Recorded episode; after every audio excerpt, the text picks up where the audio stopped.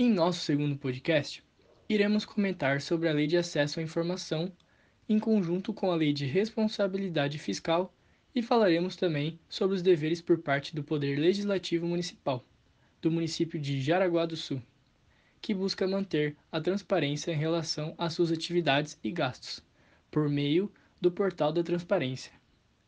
Iremos apresentar uma breve análise sobre os aspectos positivos e negativos dos dados apresentados no portal.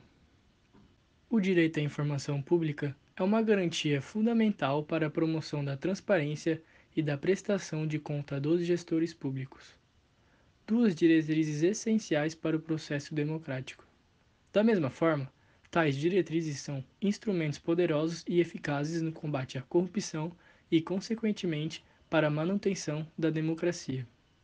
A publicação faz referência com a Lei da Transparência, que significou um grande passo para o avanço da democracia no Brasil e também para o processo na prevenção da corrupção, para garantir uma maior participação populacional juntamente com o controle social das ações governamentais.